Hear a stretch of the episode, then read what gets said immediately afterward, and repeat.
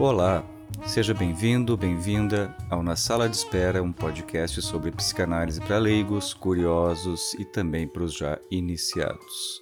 Eu sou Luciano Matuela, sou psicanalista e filho único não praticante.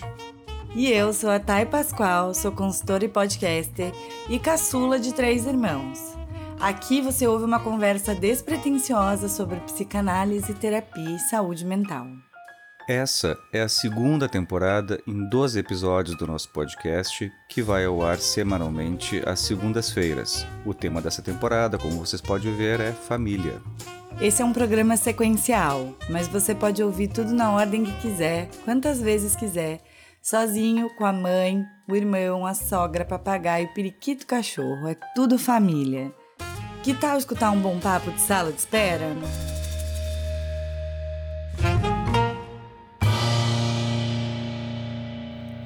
Oi, oi, gente! Oi, pessoal! Como vocês estão?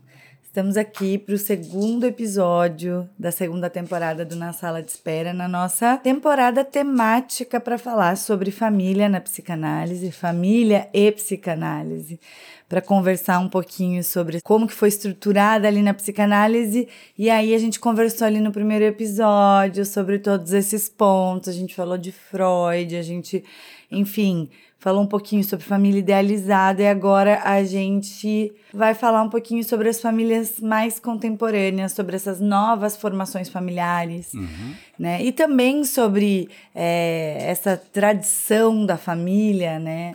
E o lugar que a, a tradição da família ocupa na nossa sociedade como um dos maiores pilares. E como também esse termo e essa instituição família tem sido apropriada aí com um discurso para, sei lá, nos aprisionar num conservadorismo esquisito, uhum. mas que não é só isso, né? Família vai muito além. Antes disso, antes de eu passar a palavra aqui para o especialista, eu vou dar os recados paroquiais. Bora. Sigam a gente no arroba na sala de espera pode lá no Instagram. Os nossos instas pessoais é Thay Pascoal e Luciano Matuela. Uhum, com dois e dois L's. E isso com dois T's e dois L's. E, e também nós temos um e-mail que é na sala de espera pode gmail.com. Então, se quiser trocar alguma ideia, mandar algum e-mail, trazer alguma reflexão a partir do que vocês têm escutado aqui, ou né, quem, quem mandar três e-mails pode pedir música. Pode? Não, mas pode pedir tema, pode é, trazer aí alguns pontos para que a gente possa continuar construindo o podcast com vocês. A gente está gravando com antecedência, então uhum. as respostas vocês vão nos dar no próximo episódio. Vocês ainda não vão ouvir, porque a gente já vai ter gravado antes desse episódio ir ao ar. Que aqui é produtividade, como a gente disse lá na primeira temporada, Luciana é capricorniano e nossas luas são em Capricórnio, então tá tudo muito sincronizadinho, é pauta e sente e faz e uhul. Eu não faço ideia do que a Thay está falando sobre astrologia, mas eu concordo. É, e se os ouvintes, é bom falar, né, Thay, que se os ouvintes escutarem assim um barulho de fundo, é porque é um membro da família que está aqui junto conosco gravando. Faz parte da família, nossa vida Bianca, ela é lacaniana. Isso, a gente está falando de, um, de, um, de uma cachorra, né? É, eu, assim, tenho minhas dúvidas do que tem ali dentro daquela cabecinha. Mas acho que a gente vai falar sobre isso também no meio do episódio. Ah, gente, então tá. E quem não tá sabendo ainda, Luciano lançou um livro maravilhoso.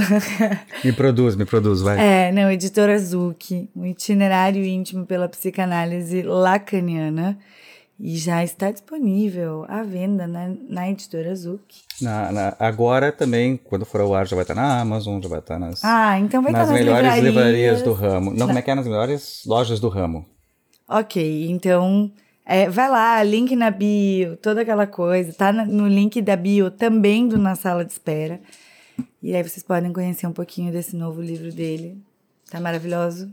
Acho que tem uma dedicatória a mim, não queria dizer nada, mas parece que tem. Veremos. Veremos. Sabe o que, que me fez lembrar essa, é o que tu falou do, ah, não sei o que, que tem nessa cabecinha da vida Bianca? Hum. Eu me lembrei daquele episódio do Friends. Sabe aquele seriado que a gente, assim, que é mais velho, assistia? Os vintages. Que os vintages, que os cringe, na verdade, né? Uhum. Assistíamos, né? Aquele episódio que a Phoebe acha que a avó dela Ressuscitou né, uma gata, né? Uhum, é maravilhoso. A Phoebe, ela era uma, uma personagem, né? Eu ia falar uma pessoa, mas ela é uma personagem à frente do seu tempo, né?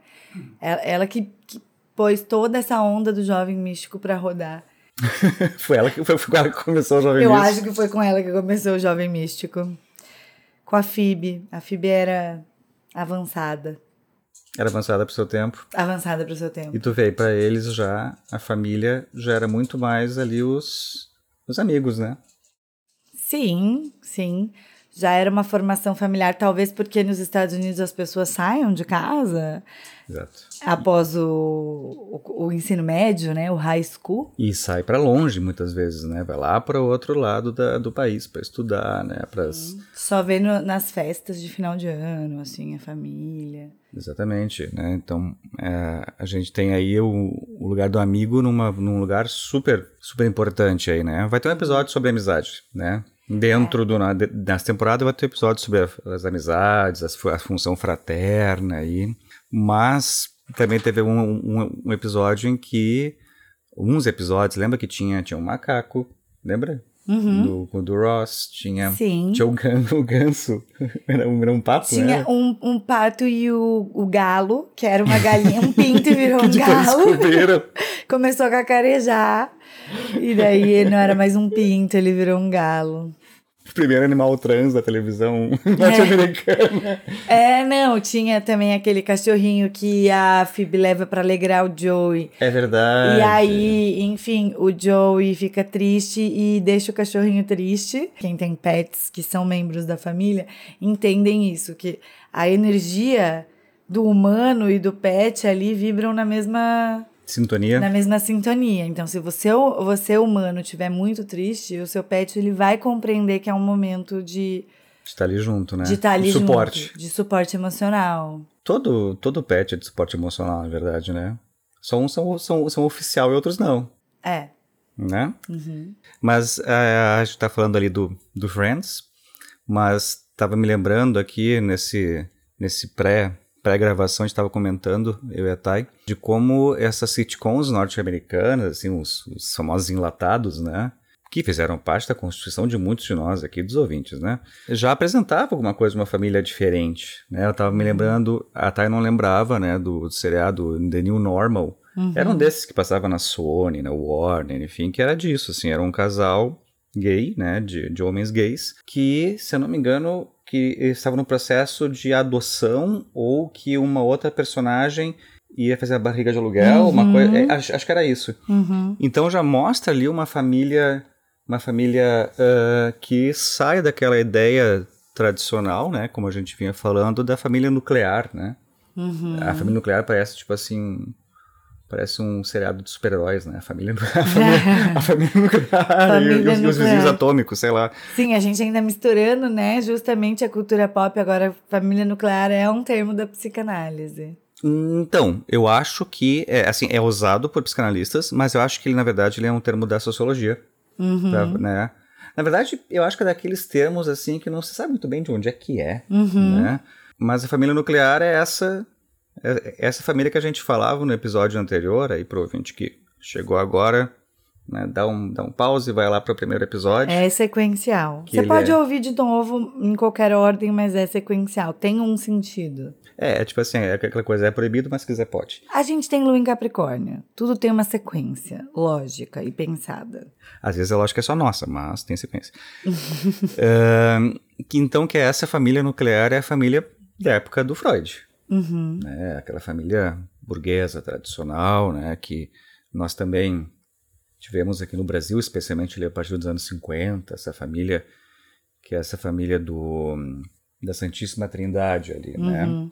essa certa encarnação moral, né, da, da moral, dos bons costumes, então do, do pai trabalhador, do homem, o, né, o pai é o pai mesmo, né, é a figura do, do homem ali que trabalha, que vai para a rua, que é aquele que circula pelo social, a mãe nesse lugar, né, de a mulher nesse lugar de mãe, Uhum. né? Então ela é aquela que cuida da, do domus, né? A doméstica, no sentido de cuidar da casa e se, se ocupa com a formação e a criação dos filhos. Esse é um papel designado socialmente, né? Uhum. E o filho é a sua majestade, o bebê, né? O filho vem com assim, com aquele guardião do futuro, aquele que vai ou aquela que vai herdar o sobrenome, que vai levar adiante, né? Que vai realizar essa fantasia de imortalidade, né? Que vai carregar os genes consigo. né? então, essa família nuclear, ela é a partir dali que o Freud escreve toda a teoria dele, né? O complexo de Édipo, né? Mas E a família nuclear também era uma família que não estava posta há, há muitos séculos, não era, não era isso, né? Antes Isso. tiveram outras formações familiares que eram diferentes. as famílias extensas, como chamava, né? Outras, outras formas, né, de, de, de continuação ali das, da- Uhum, do social. uhum. Enfim, essa família é uma família que existia há relativamente pouco tempo. É, exatamente, né? Mas o que a gente sempre tem, tô pensando aqui em voz alta contigo agora, tá? Mas o que sempre tem é, é o homem nesse lugar central, né? O- Ah, sim. Família tá muito, a- a- o nosso modelo, nosso conceito de família está muito atrelado Ao patriarcado. patriarcado, né? Tan- Tanto que o que passa adiante é o patronímio, né? É o, é o, é o patronímico. Sim. É, eu, eu- eu falo isso porque eu me lembro essa relação da mulher com a maternidade, esse lugar do bebê, sua majestade, enfim. Por exemplo, na, é, sei lá, eu não vou saber dizer o período histórico exato, mas vamos chutar, assim, no genérico Idade. Média, que os bebês iam para as amas de leite e que não Sim. tinham contato, né, com a mãe nos primeiros anos de vida, na época do aleitamento, enquanto eles estavam sendo aleitados, retirados do lar, do domicílio familiar. Então, né, teve um outro momento que se viu que, nossa, se a mãe ficasse em contato com o bebê, morria menos gente, Uhum. tinha mais gente para trabalhar no campo, enfim, eu tô sendo super simplista aqui. Não, mas é isso mesmo. Mas mais ou menos isso. E aí falou: opa, então a gente precisa que essa mãe crie um vínculo com esse bebê. E aí eu acho que a partir Uhum. desse momento em que precisava que pessoas sobrevivessem para ter força de trabalho, começou a se reconstruir esse lugar da criança na, na família, né? Isso. Hoje, hoje a criança é o milagrinho da família, Uhum. a criança é o, o tesouro. É de da novo, família. né? É Porque de novo, aham. A gente vai falar um pouquinho disso mais adiante, né? Uhum. Mas do como nós parece, eh, parece que a gente criou um, se é que dá para falar isso, um neoconservadorismo com relação à família, né? aham. Aos modelos de família. Mas é, é- é muito interessante isso que tu fala, porque eh, ali a mãe ainda estava nesse lugar daquela que tem garantia a sobrevivência, né? Do filho. Mas ali na época freudiana, ali naquela Europa vitoriana, não são poucos, acho que quase todos os casos assim eh, falam de governantas, de babás, de, né? Então essa essa esse elemento de fora, mas que ainda assim é como se fosse uma continuação da mãe, né? Que faz as funções maternas, né? Mas então o, essa família nuclear ela tem um certo apogeu ali na época, né? Ah, na Europa foi ali nos Freud ali nos 1900, né? Essa família com um pezinho na aristocracia, né? Mas essa família que não é mais aquela, aquela família, acho que esse que é um ponto interessante, né? Tá? Aquela família não é mais aquela família extensa, no sentido de extensão, né? No sentido de que os vizinhos são família, não? Os agregados, não. Uhum. É uma família que, no termo, nos termos de muitos sociólogos, assim, é uma família que vai se privatizando, vai se tornando privada, vai, vai cada vez ah, entrando em si mesma, né? Então, ah, essa é muito a família freudiana e essa... E, e quando a gente fala aqui, né, pessoal, acho que é importante lembrar os ouvintes, se tem uma coisa que a gente aprende com a psicanálise é que as coisas, elas não avançam no tempo umas substituindo as outras, mas que elas vão se acumulando. Então, quando a gente fala, né, de uma de uma da família nuclear na época do Freud, a gente está dizendo que a gente tem eh, muito ainda dessa formação, ou, ou pelo menos desse ideal de Com família certeza. contemporaneamente. Com certeza. Né? Então a gente não está dizendo uma coisa assim que foi evoluindo ou foi avançando no sentido de uma coisa depois da outra. Quando a gente fala de novas formulações familiares, é de novas para além daquelas que já estão aí. Isso, Né? exatamente. Acho um pouco por aí, né? Super. Porque daí tu vê, né? Essa família, então ela vai se privatizando, ela vai sendo para dentro de si mesma, vai pensando em mesmo em casamentos, né, que prolonguem e que permitam a manutenção dos valores. Sim, para ver como a ideia dessa, dessa família nuclear, ela se conserva no tempo, é que agora com as mulheres no mercado de trabalho, etc, houve houveram mudanças, claro, no formato da família nuclear, tiveram muitas outras questões, mas ao mesmo tempo as mulheres começaram a engravidar mais para frente e com isso elas passaram a, a, a, a gente criou alternativas, a gente eu digo como sociedade, nós fomos criando alternativas para que fosse possível continuar reproduzindo isso. Então, existe o congelamento dos óvulos, uhum. existe a FIV, é, que né, são as, as fertilizações in vitro, existem diversas outras formas de é, estimulação hormonal para que as mulheres possam ter esses filhos mais velhas, para poderem ter esses filhos é, biológicos, né, mais velhos, mais velhas, e, e manter a estrutura familiar mesmo assim. Então, tam, né, a gente vive novas formações familiares, mas a gente também vive novos meios de se conservar uhum. esse núcleo familiar, né? Exatamente, isso, isso assim, talvez mudem as formas, mas a estrutura se mantém, né? Uhum. E nesse sentido, né, tu frisa esse lugar da mulher, né, e aí sempre, sempre é importante lembrar para os ouvintes que a psicanálise começa a partir da escuta das histerias, uhum. né, íster, útero, né? Mas em que sentido, né? No sentido, uh, o Freud escutava essas mulheres que, uh, de uma certa forma, psiquicamente se rebelavam contra esse lugar de, um, de cuidado doméstico, né? de que inclusive o sexo estaria só no lado, o desejo sexual só no lado do homem, uhum, né? então elas uhum. estariam ali para servir ou para aplacar esse uhum. fogo do homem que, uhum. né?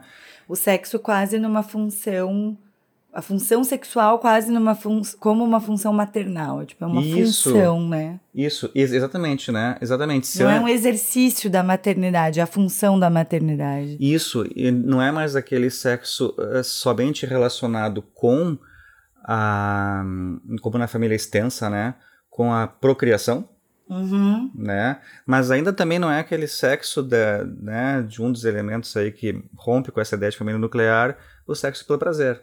Uhum. Né? Sexo especialmente pra... Porque pro homem sempre foi, né? Os bordéis, uhum. etc, né? Uh, o, Lacan tem uma ótima frase, né? Ele diz que para formar uma cidade basta ter duas coisas, né? Uma, um, um prostíbulo e uma igreja. Uhum. Ou seja, onde se, onde se transmite, onde se, se absolve, né? Mas, enfim, fiz uma, diver, uma, uma diversão, eu vou dizer. Ah, uma divergência. Olha, o ato falho, falho, o ato falho, o ato falho. Mas então, mas essa família não é mais tão. Mas é um sexo que ali tá bem como tu fala. É a mulher a serviço do homem, né? Uhum. O homem se saciar. Uhum. Né? E é muito interessante isso, né? Que tu aponta assim, bom, mas é uma função materna. E aí todas, e aí a gente vai vendo da onde o Freud vai buscando elementos para produzir a ideia de complexo de Édipo, por exemplo. Uhum. Né? É, é, é como aquelas, aqueles maridos que chamam suas esposas, mulheres, de mãezinha, né? Muito a, comum. Mãezinha, mãezinha, né? Que é essa essa coisa assim, como é que tu vai transar com a mãezinha? como é que vai fazer Muito isso? Comum. E, Muito pior, comum. E, e pior ainda, como é que tu vai supor que essa mãezinha pode ter prazer? Né? É, porque a mãe não tem prazer, então, né? Exatamente. O prazer da mãe é interditado. Exatamente. A mãe não goza, então é um pouco complicado. Né? E aí, na família nuclear lá freudiana, que até hoje nos acompanha, a mãe goza aonde? Na criação do filho, né? O filho vem como um certo substituto aí de uma de algo faltante, né? E as histéricas são essas que a época freudiana uh, se insurgem psiquicamente. Como é, na verdade, praticamente todo o quadro, todo, todo uh, quadro psicopatológico. É uma forma de se insurgir contra algo que está instituído, né? As histéricas são um exemplo príncipes disso, né? Quando todo um, um caldo cultural, quando todo um discurso social delegava a elas esse lugar de, da mãezinha, da uhum. assexuada, né? Elas vão lá e mostram com o corpo delas, né? Mas como é que vocês não estão vendo que é tudo sobre sexo? Como é que vocês não estão vendo que, que, né? Claro, esses não, esse é uma fala inconsciente, né? Uhum. Mas como é que vocês não estão vendo que quando eu venho aqui com o braço paralisado, quando eu vou associando livremente, eu chego a falar de, uma, de um trauma sexual, uhum. né? Então é muito bonito de ver assim essa, esse, esse lugar da estética na cultura vitoriana, que é essa que faz um sintoma no corpo para uh, denunciar uhum. né, uma certa fixidez de lugar que a cultura coloca ela, né? Uhum. E é mito ou é verdade aquela que é livre, né? Vamos lá, vamos lá. Livre associação. É fato é, ou é fake? É fato ou é fake que o vibrador foi é, criado, enfim, inventado é, no tratamento das histéricas. Sim, certamente. Sim, sim, não, é verdade, sim. É, pelo que eu sei, é verdade, né? Uhum. É, isso é uma coisa que se lê meio mal, assim, porque o Freud coloca meio mal. Quando Freud, assim, às vezes ele tinha uma coisa. Freud, em 1900, né? É filho do seu tempo. E muitas vezes ele falava, assim, ele, ele recomendava. Uh, uh, como é que é? Para as pacientes histéricas, ele recomendava aumentar a frequência de coito com o marido. Ai, quando tudo que ela precisava era um sininho lá, tocar o sininho dela, né? Nada, o só marido isso. só servia para aborrecer. A assim, o conteúdo ele entendeu, mas ele errou meio que a forma. Podia é. ser de outras formas, não precisava ser só no coito conjugal. É, né? mas em 1900 não existia estudo sobre a sexualidade feminina, né? Isso inclusive é bem recente. Isso é bem é. recente. E, e, faz uma outra, uma outra mudança aí no nosso conceito de família também, né? Uhum nesse caminho que a gente faz de lá para cá, que eu acho que é a partir da ascensão do anticoncepcional, uhum. da pílula anticoncepcional, do, do controle contraceptivo a partir das mulheres, o que né, trouxe pra gente aí a revolução sexual, que... Ah, eu vejo muita gente, a gente estava até comentando isso, falando nossa, mas para que, que, tempo para vivermos? Que tem guerra, uhum. que tem é, pandemia, que tem é, extrema direita ascendendo no poder. Mas assim, o mundo é, é, é, cagado desde sempre. Acontecem coisas ruins o tempo todo. Eu acho que a gente está muito melhor do que a gente estava antes em vários pontos. É, isso é uma herança da gente enquanto filhos dessa, dessa família nuclear, né, do, da sua majestade bebê. A gente se acha uma geração de exceção, quando na verdade nós somos uma geração como qualquer outra, né? Exato, uh, exato. A geração anterior à nossa passou por uma ditadura, né? A, a anterior lá passou pela Segunda Guerra e também tinha, uhum. tinha uma pandemia de gripe espanhola, etc, né? Então, assim, a gente esse Sua Majestade o bebê a gente guarda dentro da gente. Ó, de novo aquilo que eu estava falando, né? Uhum. É, a gente cresce que nem árvore, né? O que é mais velho está mais dentro e o que, tá mais, o que é mais novo está mais perto da casca, né? Uhum. Então a gente tem essa fantasia ainda de uma geração escolhida, de uma geração de exceção. Aliás, toda uhum. geração tem essa fantasia de ser uhum. uma exceção, né? Ah, é verdade, curioso. Né? E aí a gente vai ficando mais velho, a gente vai percebendo, né? Hum. Agora a gente tá percebendo, né? Uhum. essa, essa, esse retorno ao mundo vai fazendo a gente perceber, assim, puta, o tempo passa mesmo. Exato. Né? E a gente vai se enxergando mais velho. E a gente já vai conseguindo, assim, nossa, tem coisas ali dessa outra geração que eu não entendo. Uhum. Né? E uhum. essa geração tá se achando mais fodida essa geração que tá vindo, uhum. por conta de né, tudo que a gente tá vendo, essa geração também tá se achando mais especial. Uhum. Do tipo, eu não vou fazer nada que eu não quero. Mas é normal. Eu acho que, tipo, normal que eu quero dizer. Todas as gerações têm suas questões. Sim. Né?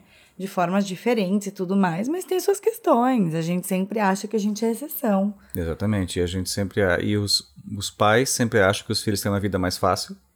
Né? Sempre. Né? E os filhos sempre acham que não são reconhecidos naquilo que eles fazem porque não faz sentido para os pais. Também, sempre.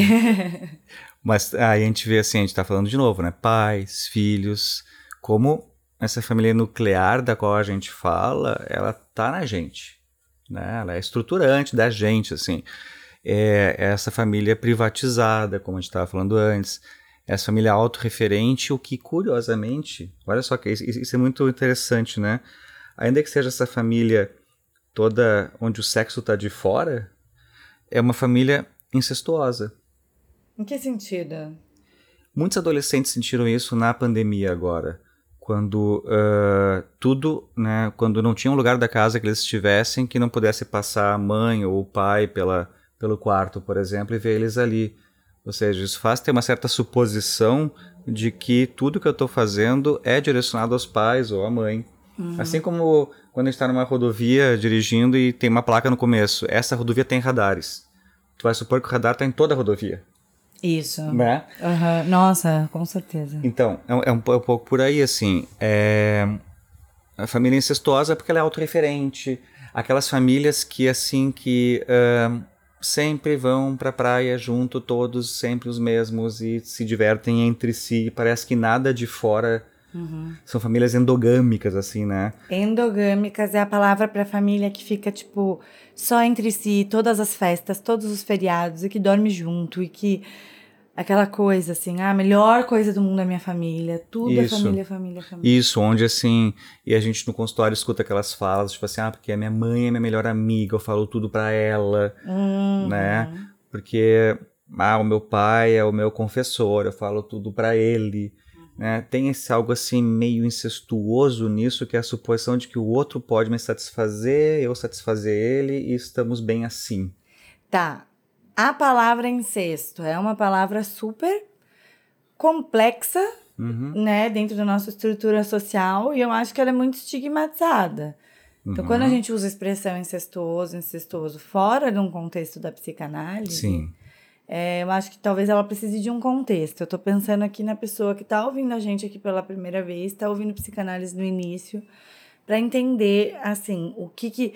Porque na nossa cabeça, quando a gente pensa em imagem incestuosa, a gente pensa num desejo sexual Sim. entre membros da mesma da família. família. Uhum. E aí eu não sei se dentro da psicanálise esse termo, ele, ele, ele funciona de que forma. É, assim, esse esse é um termo assim, é, quem, quem pode responder melhor sobre isso, na verdade, é o pessoal da, das ciências sociais, né? Uhum. Mas quando o Freud fala do tabu do incesto, por exemplo, uhum. né, no fundo, claro que a imagem é essa, que é a imagem do, do Édipo, né?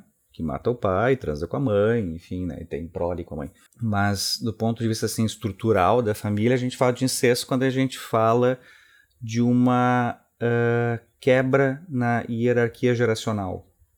Não hierarquia no sentido de poder, uma, uma geração tem mais poder que a outra, mas no sentido de uma diferença geracional. Né? Quando hum. há uma quebra da, da diferença uh, geracional, a gente está falando de algo incestuoso. Porque, olha só, se a gente está pensando nessa ideia de uma que tu falava antes, a mãezinha, e que era papel da mãe, né? Uh, transar ali com o pai, para satisfazer o pai, enfim. Então, olha como as famílias vão se como as gerações se misturam. Uhum. É o marido chama a sua mulher de mãezinha, uhum. evocando algo da mãe, né? Então é a mãe que está ali. Isso está muito bem localizado num outro sofrimento típico da época freudiana, a gente falou da histeria já, uhum. que é a neurose obsessiva. Uhum que é, em geral, assim, nos homens, né, na época freudiana, tá mais relacionado com o masculino, especialmente, né, essa, esse certo impasse, assim, do tipo, uh, o pai ainda está nesse lugar idealizado, quase sacralizado, uhum. mas ao mesmo tempo, se eu sou igual ao pai, né, se eu tomo ele como um certo ideal com o qual eu tenho que me identificar, daí vou estar sendo incestuoso, porque se eu sou igual ao pai, eu sou marido da minha mãe. Uhum. Por outro uhum. lado, se eu me distancio muito do pai, será que a árvore vai, vai me reconhecer como fruto dela? Uhum. Se eu estou jogado a um quilômetro de distância como fruto? Uhum. É, esse é o conflito. Né? Se o conflito histérico é, uh, é com, com as normas na, uh, narrativas da cultura, no sentido de questioná-las e, e transgredi-las, né? O conflito uh, neurótico obsessivo ele tem muito mais a ver com essa questão do uh, herdar algo do pai sem identificar-se completamente com ele, mas também sem se distanciar muito e não ser reconhecido mais na sua filiação. Uhum. Né? Então tem muito mais a ver aí com a questão das origens, né? Eu sou original ou, ou eu faço só o que, que meu pai mandar para fazer? É, tem uma coisa que eu li lendo pro episódio algumas coisas, eu li em alguns lugares assim: filho legítimo ou adotivo. E aí eu pensei, isso. Essa é uma palavra que eu acho inadequada do meu ponto de vista, já que a gente está falando de novas formações familiares, Claro. eu acho inadequado que se use legítimo para falar de um filho consanguíneo. Claro. Legitimidade, né?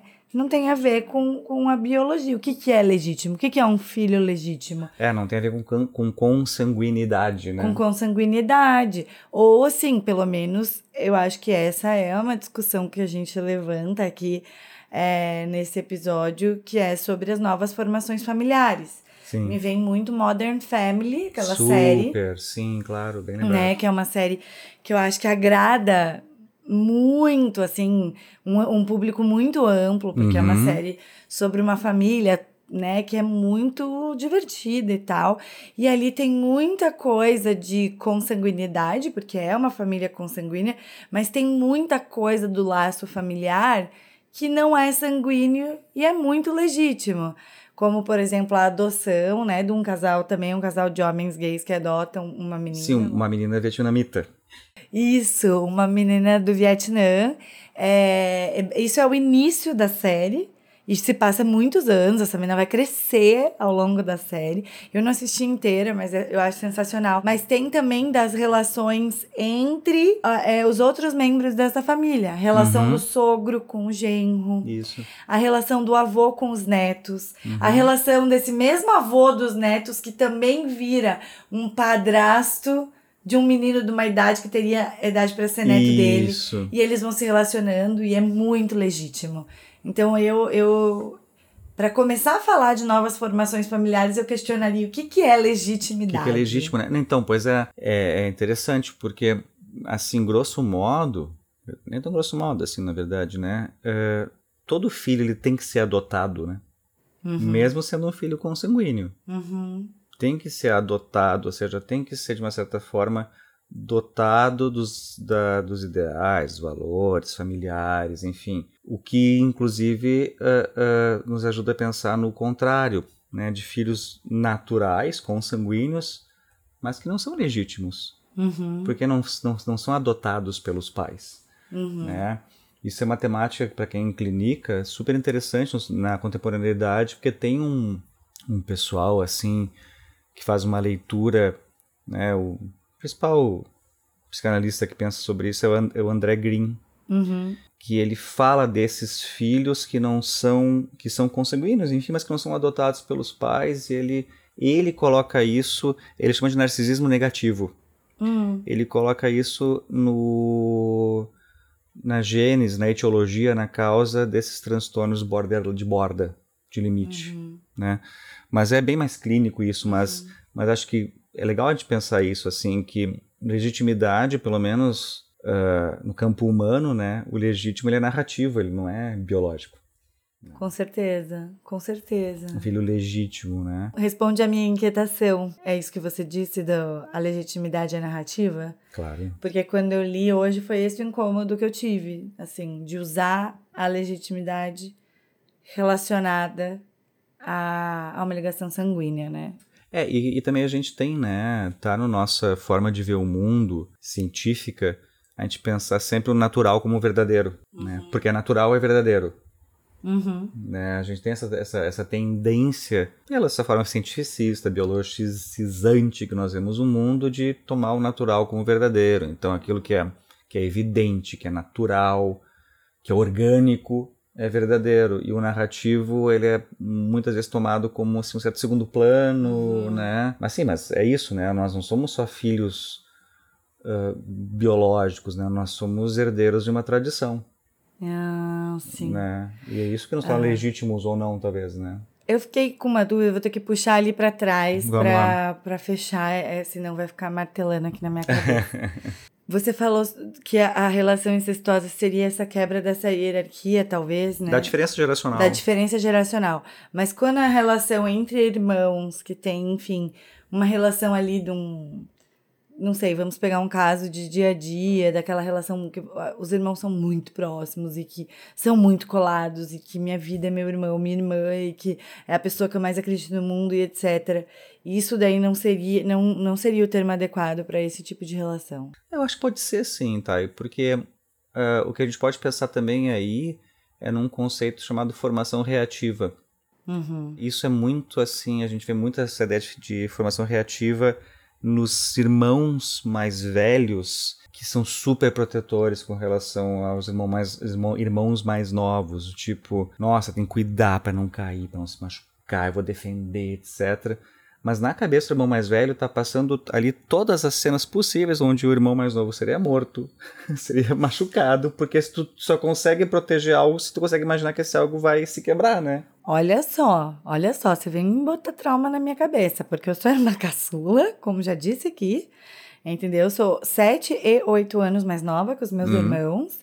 E meus irmãos, assim, me ensinaram muita coisa, como me defender da joelhada, golpes de judô, Tá, mas eles te ensinaram a tu te defender, não eles te defendiam. Não, mas eles me defendiam também. Mas quando eu não estava sob vigilância e guarda de alguém realmente capaz de me proteger, que não fosse eu mesma, então talvez eu pudesse usar essas técnicas. Mas acho que tem uma coisa aí que é essa ideia de uma certa também. Por isso que eu sou boa de briga, apesar de nunca ter brigado. Mas quando brigar vai ser uma loucura. Nossa, loucura. Ele, eleições vindo aí, gente. Mas. Me segura que eu tô nervoso. Mas essa. Mas acho que também ajuda a gente a pensar que essa família nuclear, ela é. Ela traz esses valores muito falsamente puros, né? Uhum. O amor é só amor, uhum. né? É uma então, devoção. É uma devoção, mas as nossas relações, todos os laços são ambivalentes. Nós somos ambivalentes, uhum. né? A, gente não precisa amar ou odiar, a gente pode amar e odiar ao mesmo tempo, né? Isso, a, a relação fraterna, ela é, é, talvez seja a melhor hum, definição de ambivalência né? Ao mesmo tempo que eu amo por ser consanguíneo, ou por eu, por eu ter adotado como irmão, porque não são só os pais que adotam, né? São uhum. os, os, irmãos também adotam como irmão, ao mesmo tempo tomo, talvez tenha tomado o meu lugar, né? Esses laços, eles são ambivalentes. Todo laço é ambivalente, uhum. né? Mas tu estava falando, né, Thay, da, da, também desse lugar do, do, do filho, né? Que está muito claro, evidentemente atrelado ao lugar da, da mulher, né? Como tu marcava. E só que a ideia a gente pode pensar que essa, essa família nuclear ela tem uma certa fragilização, digamos assim, um, justamente pelo que tu falou do anticoncepcional. Uhum. Né? Que aí se tem uma, um, uma medicação, né? um recurso anticoncepcional que ajuda a escutar aquilo que as histéricas tanto falavam, o meu corpo é sexualizado, o meu corpo é libidinizado, uhum. né? Eu não sou só objeto para satisfação do outro, mas eu tenho meu desejo para ser satisfeito também. Uhum. Então a gente e os filhos acabam ocupando lugar diferente aí também, né? Se lá uhum. naquela família extensa o filho estava bem como tu diz, nesse trabalhador que assim que puder pegar uma enxada já vai para a enxada aqui conosco, né? Uhum. Depois na família nuclear a gente tem esse lugar do filho como aquele guardião do futuro, o guardião né? do futuro. O guardião do futuro, aquele em quem eu vou investir para numa certa fantasia de imortalidade, né, que vai carregar nossos traços, nossos Nosso genes, nome. nosso nome e nossos genes, né? É, nossos genes, é. E, uh, e hoje em dia, né, mas hoje em dia não, mas com a, com a com o advento do anticoncepcional, né, a gente começa a ter mais então essa possibilidade do filho não ficar nesse lugar só do guardião do nome, porque uh, o laço conjugal ou o laço né, com o outro não precisa necessariamente uh, ter sempre como horizonte a gravidez, né?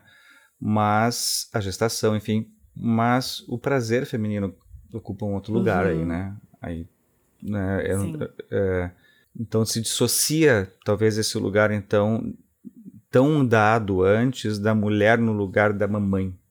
Uhum. A mulher começa a ocupar um novo lugar.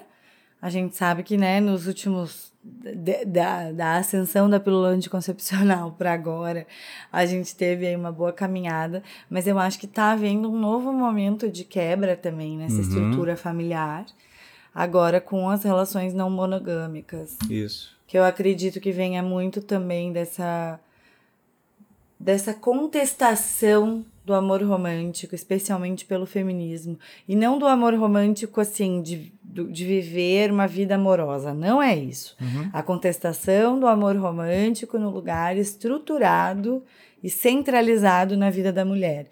que precisa buscar um relacionamento para viver de cuidados, e ela é abnegada de sua própria felicidade. Uhum. Ela tira a comida do prato dela para todo mundo comer. E aí, quando o feminismo vem contestar esse amor romântico que, na verdade, coloca essa mulher nesse lugar, uhum. né, fixa, né? Esse, esse, essa narrativa de amor romântico que fixa a mulher nesse lugar, uhum. né? Aí começa a falar, ué mas a gente vive aqui uma, uma não monogamia há muitos anos, em diversas relações, onde a mulher é proibida e para o homem é permitido, e ninguém fala nada disso, né? Uhum. A sociedade né, apenas só vai acontecendo e ninguém questiona. Então, acho que agora que existe um questionamento, a gente começa a falar numa sociedade que começa a viver novas estruturas de relações não monogâmicas. E daí essas famílias vão ter pai, mãe, namorada do pai, isso já vem acontecendo, ou namorada da mãe. É, essas famílias vão, vão se relacionar assim é, de formas muito diferentes, já se relacionam, né? Do que a estrutura tradicional diz. Isso além, né, do casamento homossexual, uhum. da adoção e da, das outras formas de paternidade dos casais homossexuais, mas não só isso, também a estrutura que que tira a família desse lugar endogâmico que você Eu disse? acho que sim, endogâmico, incestuoso, né? Uhum. É, é, tem, tem essa passagem, né? A Maria Rita Kel, a psicanalista, né? Uhum. Ela, ela chama essa família contemporânea de uma família tentacular, né? uhum. né? Tipo esse povo, assim, que vai buscar alguém lá de fora, então, e daí aí esse alguém virar um padrinho, é um amigo que vira padrinho, mas é uma pessoa muito próxima, então uhum. vira, faz uma função quase de pai, de, de tio, tio. Uhum. né? Ah, isso é bem comum. Então é essa família assim que já não é mais tão privatizada no sentido do privada em si mesma, uhum. né? Mas onde o amigo entra ali com uma função de irmão, né? O, o amigo ocupa esse lugar do irmão, mas de novo vamos lembrar que a gente está falando, ok, de novas formações familiares, mas a gente ainda trabalha com aquele ideal da família burguesa como um certo ideal e a gente aproxima, né? Naquele discurso que eu tenho, me arrepio toda vez que eu escuto, no meu tempo era melhor. Uhum. Né? Não era, era uma merda. Mas a gente costuma falar isso, eu adoro falar. Porque no meu tempo não porque era no assim. Meu tempo, no meu tempo era assim. É, mas, mas, mas assim. Socialmente mas... a gente se coloca, coloca essa pantufa, entendeu? Da, do meu tempo era e, e sai falando. Pois é mas, é, mas o bom né, é, é, que isso é operação do recalque, né? A gente tende a esquecer o que foi traumático no nosso tempo e a gente faz é uma. É verdade. Aí é ótimo recalcar, enterra tudo. Ah, adoro, adoro recalcar. por, por mim eu estaria recalcando agora mesmo. mas a gente. É, então pensa essa família tentacular mas a gente sabe que, né, muitos discursos, especialmente discursos conservadores, a pátria, a família, né, e Deus. É como se falar da família fosse falar do bem. Falar do bem. E uhum. isso, isso implica que quando a família se desenlaça dessa forma nuclear de família, que então a sociedade como um todo se perde. Isso. Né? Os valores se perdem, né?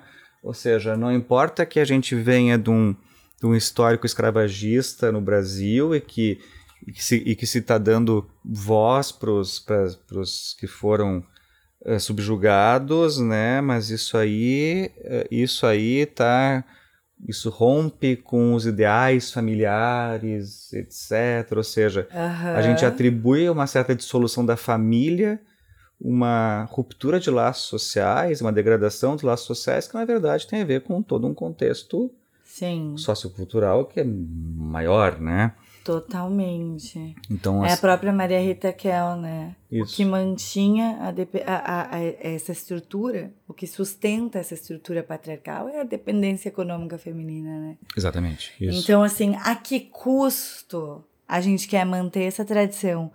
Né? É isso ela questiona. Ela fala assim: tá, você quer manter essa família tradicional, burguesa, estruturada pelo pai nessa figura. A que custo isso. que isso preserva os nossos valores sociais? Que valores são esses?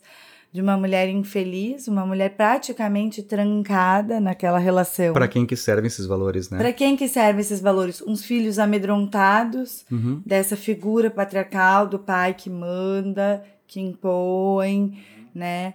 Então, assim, é de se questionar mesmo. Sim, é, pra- né, para quem é leitor da psicanálise, é, é aquele pai do pequeno Hans, né, aquele caso clássico, né, que quando vier vai ser devastador.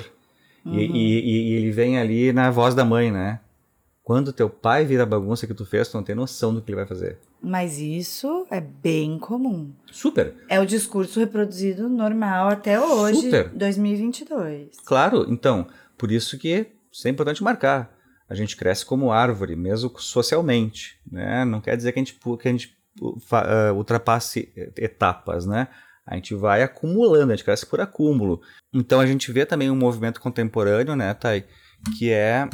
é, ah, só um ponto que tem a ver com esse movimento contemporâneo também, que são os dois polos, né? Ao mesmo tempo que a gente. que o lugar do homem e da mulher, especialmente da mulher, já não está mais tão ligado à conjugalidade, Uhum. né? Então, são muito mais comuns ah, as su- os, os sucessivos casamentos e descasamentos, né? Os divórcios, enfim, porque ah, se não é mais o valor principal, não é o ter filhos para manter o nome, a prole, etc., ah, ou seja, não, não necessariamente está buscando uma mãe em potencial, né? Ou um pai em potencial, mas se tem a ver também assim com a satisfação de desejo sexual, de prazer sexual, com a satisfação de viver uma vida junto, de imaginar um futuro junto. Então, nós nos tornamos muito mais seletivos do ponto de vista de com quem eh, compartilharemos a vida, ou não, ou não, né? Uhum.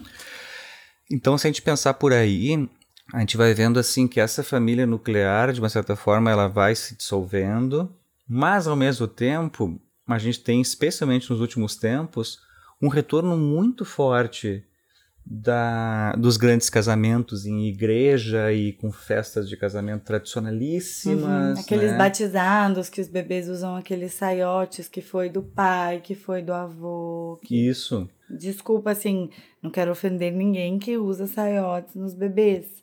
É só dizendo que é uma tradição que, pelo menos há uns 10 anos atrás, estava meio colocado num lugar de, né? Assim, nossa, que coisa antiga, não se faz mais. E agora parece que está se destacando novamente esse uso rebuscado até de uma tradição, assim, Quase como se fosse uma certa- ostensivo. Ostensivo é uma ótima palavra, porque é, é quase como se fosse um- uma vingança, né? Uma revanche Aham. a, a essa a essa a esse, a esse lugar da do sexual, esse lugar do, da parceria de vida, não necessariamente do, do- que, o, que o- que o projeto familiar não precisa necessariamente ter um filho. Aí parece que tem essa revanche, né? Vem esse, esse contraponto de bom da, da pessoa que daí vai lá e se casa e volta a essa ideia da mulher que a vida é buscar um amor, Uhum. é ser amada,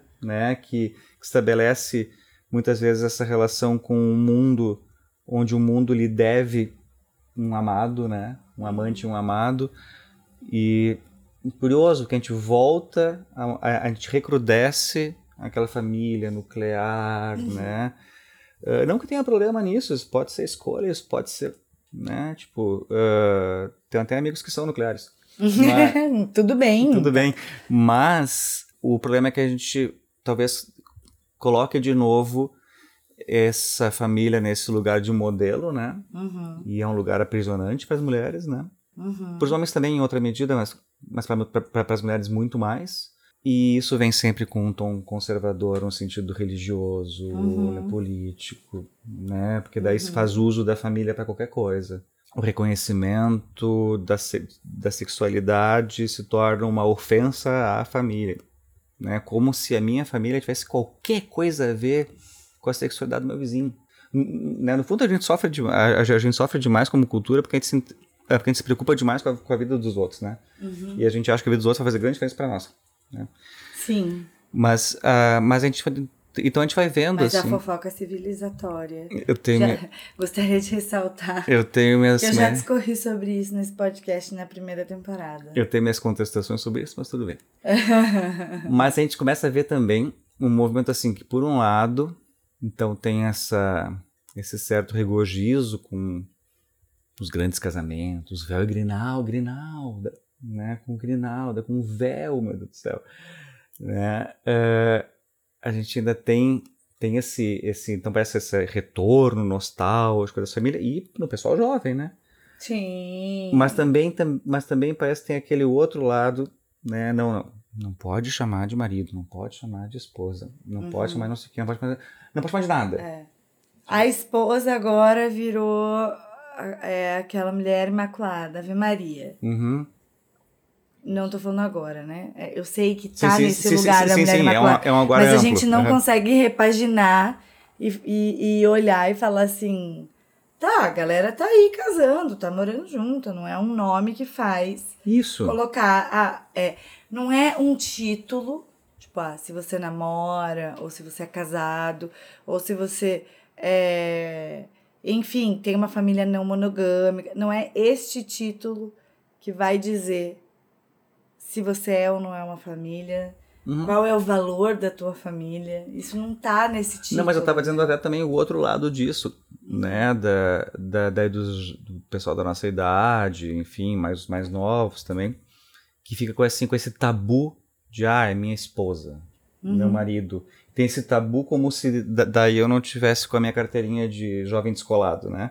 Ah, sim. Só que isso Dá também é uma, ver. só que isso é uma forma de negar que nós somos Jovem, filhos. jovem já faz muito tempo. Então, mas, mas nós somos.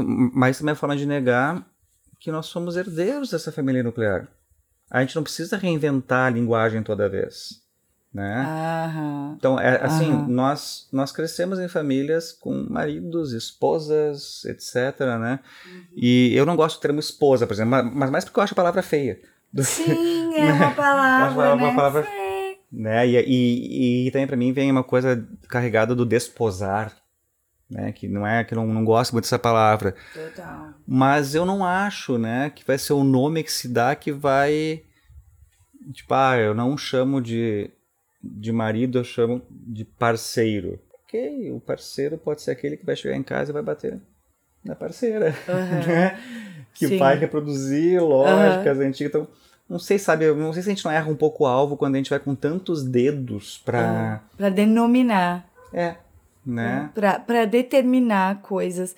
Eu acho que isso, do ponto de vista jurídico, faz muito sentido. Ah, então. né? No episódio que a gente fez no convite para ser adulto, para quem não sabe, tem um outro podcast que fala sobre cultura, sociedade, enfim, o convite para ser adulto e lá a gente falou de um namoro com bagagem, que seriam esses namoros, né, com mais mais velhos, né?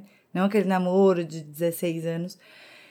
E eu acho que a nomenclatura faz parte do ponto de vista jurídico, mas não, não do, do ponto de vista da nossa vida real, da forma como a gente se estrutura socialmente, né? Você ter, você ter que denominar e diferenciar o que é uma coisa e o que é outra. Eu acho que o que diferencia uma coisa ou outra, o que determina quem é uma família ou quem não é uma família, são os laços de afeto. Afetos positivos e negativos, sendo que não existem afetos positivos e negativos, eu sei disso. Sim, sim, sim. Mas, enfim, do, do conjunto de afetos que se formam numa relação, eu acho que isso é mais determinante. É porque não adianta nada também tu dizer, não, eu não chamo a minha companheira de esposa, mas eu performo o lugar do, do marido. Mas eu performo esse lugar, né? Porque, tipo assim, Uhum, uhum, não adianta entendi. Se a gente dissocia o nome da performance, né, a gente está sendo hipócrita, Uhum. né? E realmente eu acho assim que, eh, claro que os nomes são importantes, a forma de chamar elas são importantes, mas elas não podem, mas elas não são preditivas. Tipo, ah, só porque eu sou super descoladão e eu chamo né, a Thay de companheira, isso não é um preditivo de que eh, de que somos um casal super descoladão e que não sei o que, não sei o que. Nós somos um casal monogâmico. né? Sim, somos- mas a gente é descoladão. A gente é monogâmico e descoladão. Só o fato de a gente usar descoladão já, nos, já, já, já, já- nos torna não, não, não A descoladões. gente é descoladão, sim. é, tem minhas dúvidas. Mas, é, inclusive, a gente é descolada porque a gente tem um pet na casa. É. Que faz parte da família. Te considera mãe de pet? Eu acho que esse termo é muito complicado Pois dentro é. do feminismo. Eu acho que a gente. É isso que você tá falando, que a gente às vezes acaba problematizando algumas coisas. Por exemplo, a nomenclatura. Quando uma pessoa fala que ela é mãe de pet, o problema não é ela usar a expressão mãe de pet. O problema é ela achar que é a mesma coisa Do que ser mãe. ser mãe de pet do que ser mãe. Aham. Ela falar de forma afetuosa, eu sou mãe de pet, ou um, uma- um homem falar eu sou pai de pet, de forma afetuosa, tá tudo bem. Ela considera Uhum. que aquele, aquele pet parte da sua estrutura familiar. Tem Uhum. pessoas que têm pets, tem pessoas que têm crianças, tem pessoas que agregam outras pessoas da família, que gostam de morar, assim, tipo, de, em casas geminadas, com irmãos e todo mundo crescer junto ao mesmo tempo. Meu Deus, que horror. Né? Tem, tem- cada um vai colocando, a- a- a- assim, é, o que quer na vida, na sua estrutura familiar. Eu acho que todo mundo é livre. E eu acho que a gente não precisa confundir, é, a- por conta da palavra, uma brincadeira com quem tá falando a sério, né? Porque senão a gente mira a nossa nosso foco, da onde a gente quer fazer essa melhoria, da onde a gente quer ver essa mudança, para a palavra e não para a Uhum. ação. Isso! Então eu sou mãe de pet, no afeto, na brincadeira, na consideração, no tanto que ela preenche a nossa casa, a nossa vida, assim, de, de enfim, de doçura mesmo, né? E, mas eu sei que eu não sou mãe, não tem, né? Não tem Claro. essa. Então, é isso, acho que tomar cuidado para onde a gente tá atirando também, porque senão as pessoas ficam assim. O fogo amigo é horrível, né? O fogo amigo é horrível. Eu ouvi uma pessoa dizer assim: ah, eu acho um exagero a forma como as pessoas se relacionam com os bichos. E eu fico assim: o que, que a pessoa tem a ver com a Isso. forma como a vizinha dela se relaciona com o bicho, cara? Assim, não dizendo que não é Uhum. uma coisa abusiva, não é um crime, não tem violência, não é nada. É só a forma como a pessoa encara o bicho. Ah, eu acho que as pessoas substituem filhos. Talvez, mas, tipo, e daí? Sim. A quem importa como as pessoas se organizam com as suas famílias? Exato. É como a coisa da pandemia, né? Da, da mãe e pai de planta, né? Aham. É, mas então, é, acho que a gente, com isso, e a gente já pode anunciar que o próximo episódio é um episódio delicado. Ah, a gente vai falar só tecnicamente aqui. É, mas é sobre a figura da mãe, né? É, exatamente, só tecnicamente.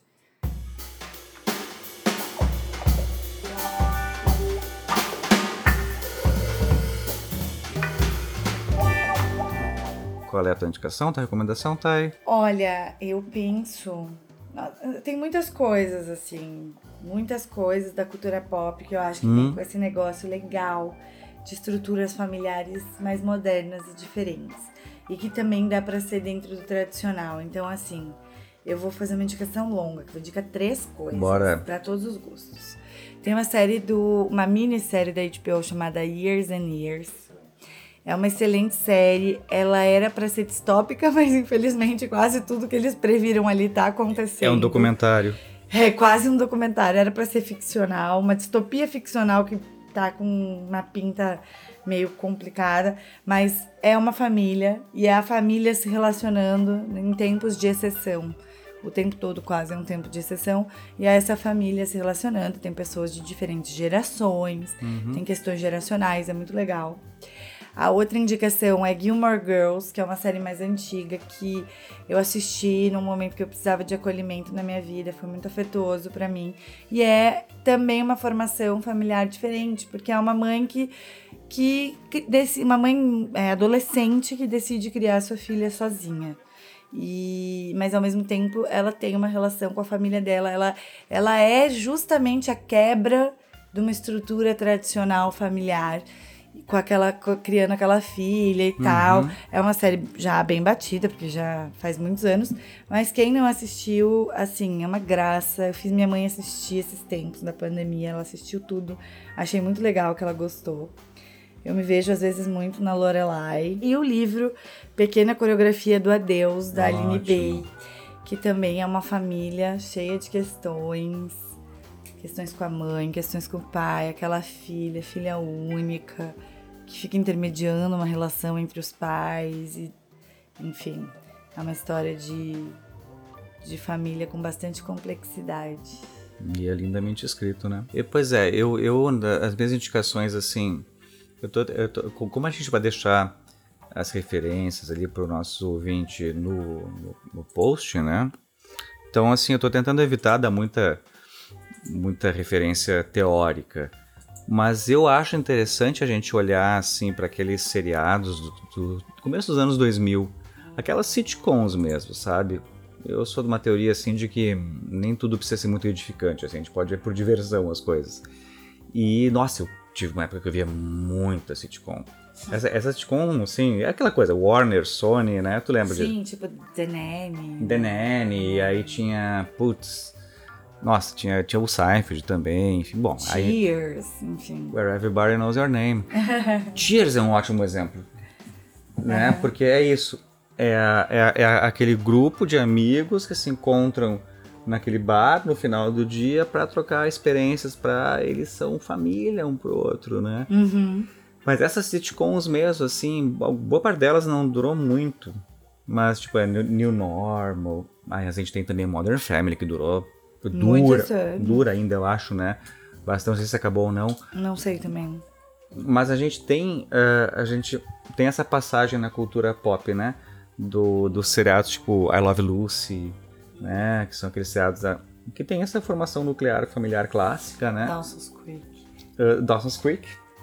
é, a gente tem essa passagem para esses seriados dos anos 2000 que interpretam a cultura que estão assim, é uma família de gays que adota uma criança, né, ou uma, uma família de gays como no New Normal, né. Não é muito bom o seriado, tá, mas, mas, mas ajuda a entender, né, a família de gays que uma amiga cede de barriga de aluguel para a filha Sim. deles. No Friends, que no, o primeiro episódio é o Ross se separando porque a mulher dele é verdade. constitui um, uma, uma relação com outra mulher uhum. e, e é, a mulher tá grávida e tem um filho do Ross com outra mulher. Com outra mulher. Isso em 94, né? Então. A gente tem que reconhecer que eles fazem a passagem da cultura. Hoje assistir parece problemático, mas eles abordam esses assuntos. Não, é que, é que é problemático porque é datado. E é datado no sentido de que interpreta a cultura da sua época, né? A, uhum. a gente não tem como, como esperar que alguém em, no, nos anos 90 escreva um roteiro que seja condizente com os valores dos anos 2020. Né? É. E são 30, quase 40 anos aí. É. Fale por você. Mas então acho que assim, todos esses, esses sitcoms assim da época do, da virada dos anos 2000 nos ajudam muito a entender isso, né? E com essas indicações a gente... gente fica por aqui. Ficamos por aqui hoje então. Ficamos por aqui hoje. Nos encontre então na sala de espera pode lá no Instagram. Lá vocês encontram todos os links para seguir a gente. Arroba Pascoal e arroba Luciano Matuela com dois T's e dois L's. A gente se vê na semana que vem. Beijo, até lá. Beijo.